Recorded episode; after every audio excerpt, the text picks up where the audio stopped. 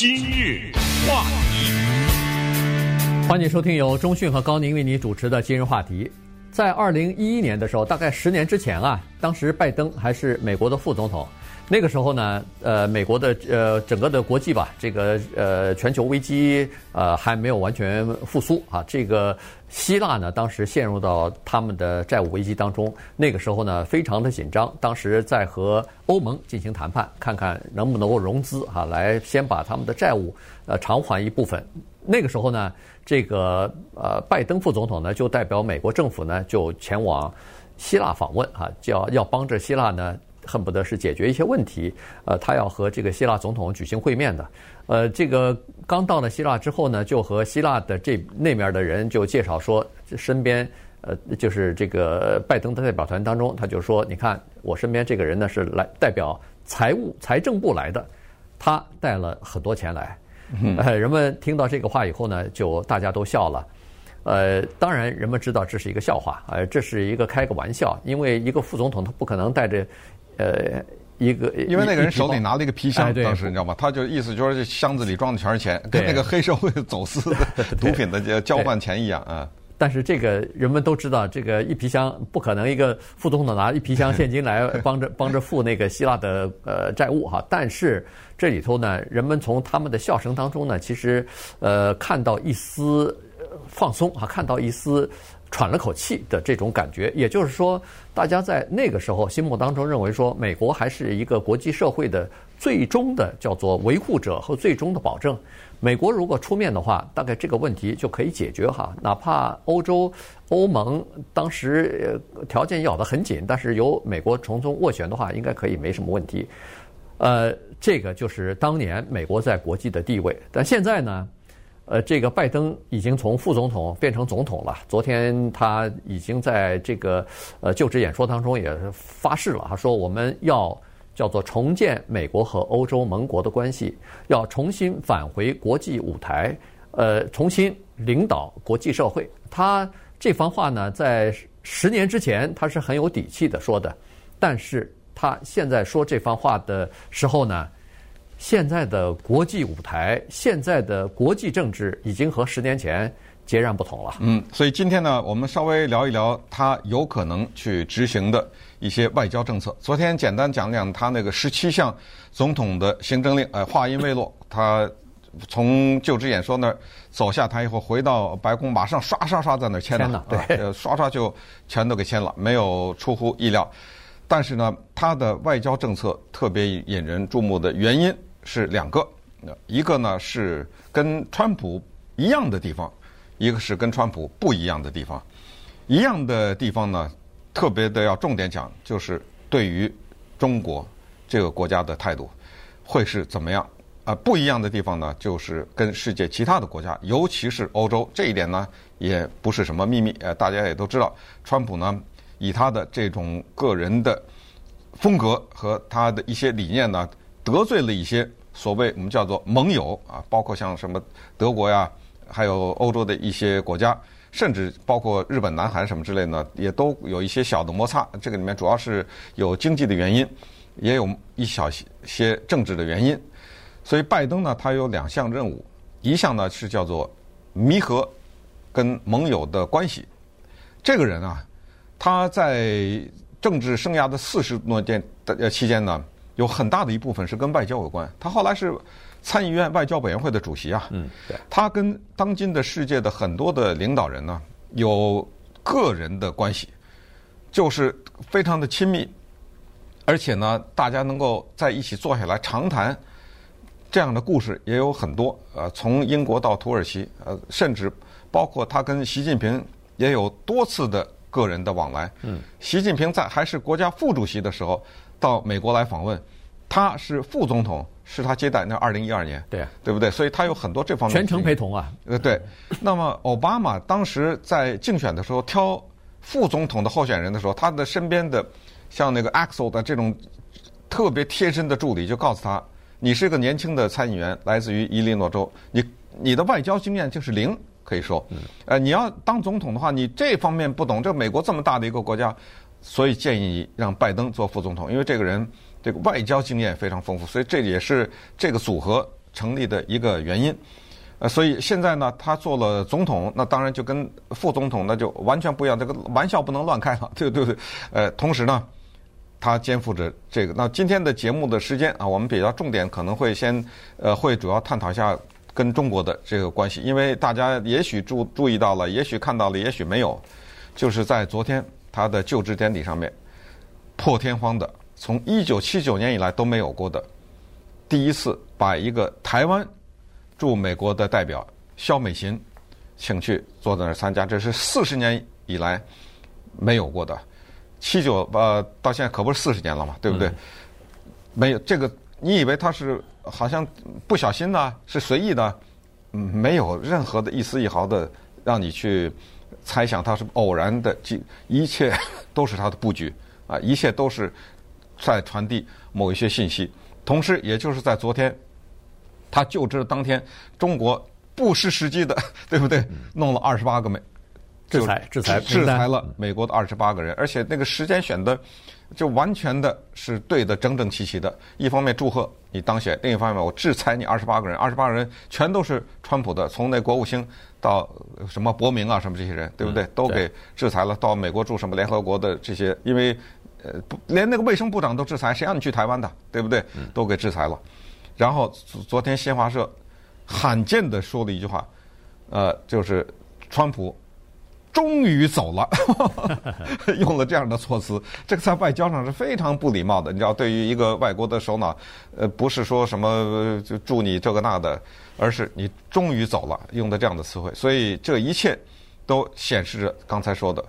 就修补跟欧洲的关系，然后继续遏制中国。对。因为中美之间的关系啊，从呃二零一八年开始吧，照理说哈，呃，尤其到了二零一九年的时候呢，就呃已经开始走下坡路了。呃，到去年基本上就是走到最最低点了哈，也不可能再低了，再低恨不得就是断交了。呃呃，所以呢，呃，他现在这个呃拜登上台以后，他的对华政策到底是什么样子呢？他没有具体的说，但是呢。呃，人们可以从他的这个外交团队，可以他从从他的这个呃国防团队以及叫做呃国家安全团队当中呢，可以看出一点儿端倪来哈。首先是在昨天他上任之前呢，实际上在前天礼拜二的时候呢，参议院就已经开始讨论他的内阁的。主要的人选了，这内阁里头主比较主要的几个人，一个是国务卿啊，第二个就是国防部长，还有就是国家安全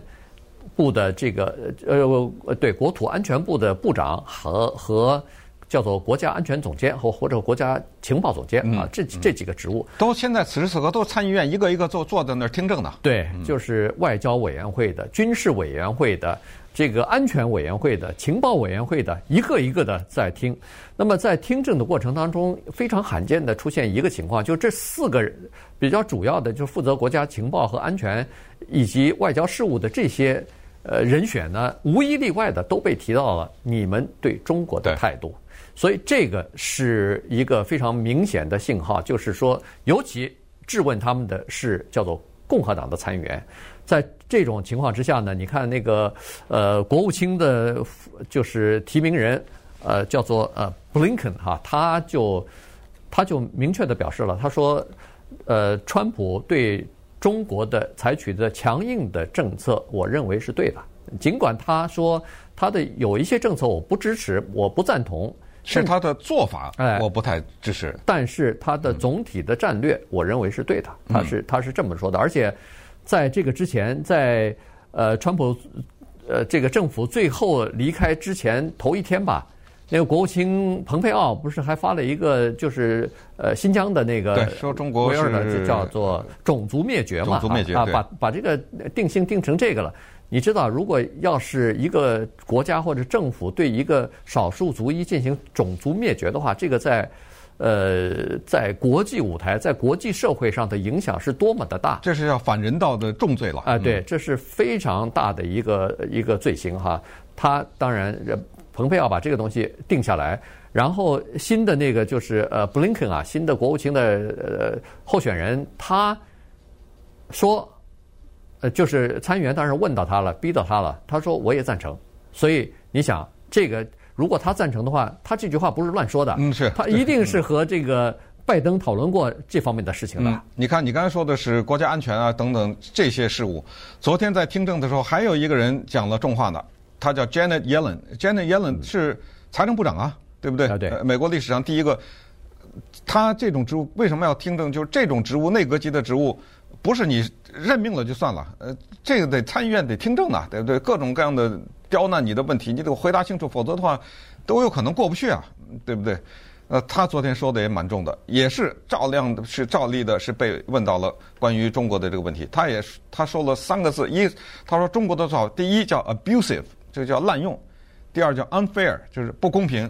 第三呢是 illegal，哇，这是中国的在经济上的做法是不合法的。那然后让他具体的解释，因为他昨天是面对的是参议院司呃财政委员会。呃，他也是这样说，或者叫金融委员会啊，Finance Committee，他也是这样说的。他说有中国这么几个做法。他说第一个做法，他是说呢，就是破坏美国的公司，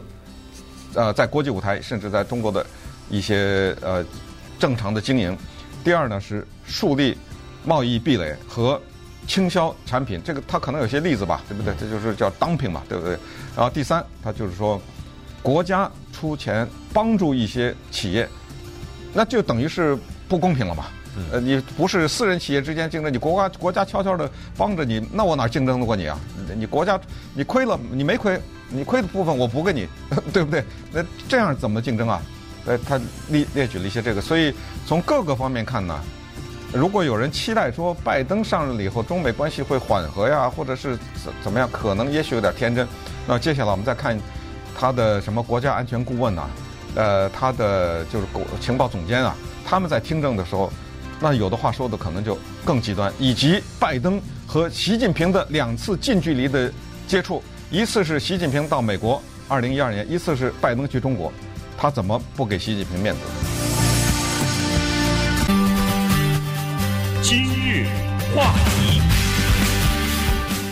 欢迎继续收听由中讯和高宁为您主持的今日话题。这段时间跟大家讲的呢是拜登上任之后啊，他的外交政策。我们主要因为外交政策太多了啊，嗯、这个欧洲啊、亚洲啊、呃还有中东啊，什么伊朗啊、呃北韩呐，对对这些呃都有。那呃以后有机会再从呃讲这些呃地方的这个呃随着有些话题出来以后，我们再可以详细的再讲。但是今天呢，主要集中在。中美之间的关系啊，毕竟我们比较关心这个东西。呃，第一是中美之间的关系呢，看来呃，拜登还是要保持对中国的叫做强硬的政策。但是唯一的区别呢，就是在川普时代呢，川普有一些对华政策是矛盾的，所以它的不不可知性和不可预测性比较大。那么以后呢，可能会可预测性比较。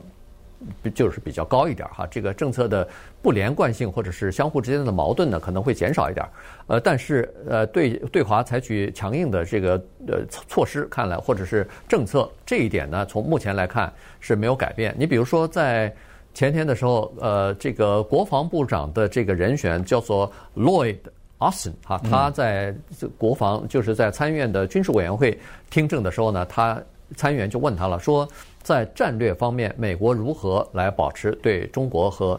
苏联，呃，就是俄罗斯的这个呃绝对领先啊，绝对的优势？那他就讲了几个问题。这个这个人呢，是如果他被任命通过的话，那他是美国有史以来第一位黑人的国防部长哈。但是他现在有一个小麻烦，就是美国的国防部长的这个人选呢，有一个明确的规定，就是一个军人呐，你必须要在。离开军职、军事的这个服务，就是退役必须要七年以上才可以担任国防部长，呃，确保这个国防部长是一个文职官员来担任的职务，但是他没到七年啊，所以这个呢，他需要呃参议院多数要给他这个豁免才可以，但是现在好像有几个呃有几个。有几个议员已经说不给他豁免，所以最后还要看一下具体情况。他呢就说了这么几个事儿，他说要想保持我们的军事领先绝对的优势呢，恐怕是在呃什么量子计算呐、人工智能啊，然后这个互联网市场啊，最后是叫做太空平台啊，这几个领域呢，我们要保持领先。他说要改变一些做法，因为现在我们的领先逐渐的被。呃中国的军方给追上来了，我们的这个差距啊越来越小了。所以呢，他说，呃，这个是需要呃，就是尽管美国现在在质量上，在这个呃就是竞争方面，在科技方面还是领先，但是这个领先的差距在逐渐的缩小，这个。不可掉以轻心，而且他也说了一个事儿，他就说美国的这个叫做呃重大的对手的这个排序啊，就排谁排第一谁排第二，这个是根据威胁的程度来排的。他说现在呢，中国排在第一，原因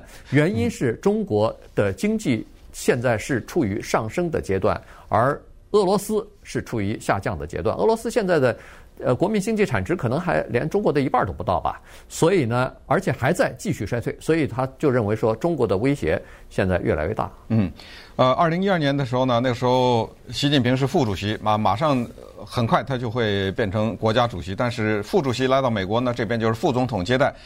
那一天的晚宴呢，还正好是呃，是一不是晚宴，是一个午餐啊，正好还是情人节，那就是二月十四号啊。嗯、对，在这个情人节上面，在这个讲话上面呢，拜登相当的不客气。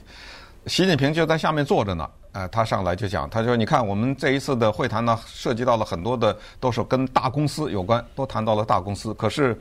我们的大公司如何获益呢？如果你们在在游戏规则上面的做法。”是不公平呢？嗯，你想，习近平据说当时没什么表情，脸上 呃怎么反应啊？对，这不给面子到这个程度。第二年，二零一三年，拜登就去了中国，也是在一个公共的场合下，习近平就在那儿坐着呢，当面就批评，就是说，呃，中国的官方封杀了一些美国的媒体的网站，什么《纽约时报》中文网啊，什么这这这全都给封杀了。啊，你们这种做法呢？是不对的啊，因为美国的记者、美国言论自由啊，这个那的这些东西，呃，没想到这个话说完过没多久，连别说那个网站封杀，连那个驻京记者都给遣送回来了。呃，《纽约时报》记者不是也给遣送了吗？对，不给你续签啊，等等。还不光是《纽约时报》，《华盛顿邮报》什么《华尔街日报》都。《华尔街日报》对，都记者。所以，呃，从刚才说的他的这些。听证啊，就是他任命的这些重要的国家安全的这些听证呢，你可以看出来，这个姿态最关键的就是昨天民主党的一个参议员是弗吉尼亚州的，我再强调，他是一个民主党的参议员，叫 Mark Warner，这是参议院蛮有名的一个参议员，他马上会变成参议院的叫情报委员会的主席。呃，我们再跟大家介绍一下，就是就是参议院有各种各样的委员会，谁当主席就是。哪个党的人多，哪个党的人当主席。对，呃，所以他这个不是说什么公平啊，轮着来。这个委员会你民主党主席，那下一个委员会我得共和党，不是，呃，谁的委员会的？所以 Mark Warner 将会变成一个非常重要的一个人，他是马上就是情报委员会的主席的。然后他昨天讲的这个话非常的重啊，他说我们参众两呃，我们不对，我们参院的民主党、共和党两党有一个共同的认知，就是我们被中国骗了。啊，他过去我们以为说让中国进入到国际大家庭来，他们就会随着进入这个国际大家庭呢，会遵守国际大家庭的规则。事实证明，啊，他举了几点。首先，他在政治上，他们是想影响我们美国的政客；在军事上面，他们危及周边的邻居；在技术方面，他们想控制世界；在知识产权方面，他们继续在偷窃。然后面对自己国家的人民，他们采取的是一个严厉的打压，呃，控制各各种控制啊，什么新疆的人权呐、啊、等等，举了这些例子。你想想他在说这种话，而且广播上这么播着，对不对？嗯，而且在听证的时候，好像是那个 Haines 吧，Haines 是他的国家安全，呃，是他那个情报总监吧，对，对不对？啊，没错。还也明确的也是问的，就是问这个国家安全总监，就是问你。请问，呃，就是中国对我们的威胁排第几的时候，也是说不是威胁之一，而是最大的威胁。对，最主要的威胁。嗯，尤其他是说，呃，有的参议员问他直截了当，就是说在间谍方面谁是最大的威胁？他他回答的就是中国哈，中国是最大的威胁。所以你看，这是情报总监，在这个国土安全部长，你照理说，美国的国土安全部跟中国有什么关系啊？哎，照样又问到了，呃，他呃中国对美国造成的威胁，他他说的那个呢是叫做中国的叫做呃那叫那叫什么呃芬太芬太尼是吧？嗯，就是那种呃就是毒品吧，就是或者毒品的一种原料，有很多是从中国来的，所以他是说。这个呢，我们要在比如说邮政，这个主要是通过邮寄的方式进入到美国来的，所以他是说要通过邮政啊，什么控海关的这个加紧检查之类的东西呢，要控制这些东西流入到美国来。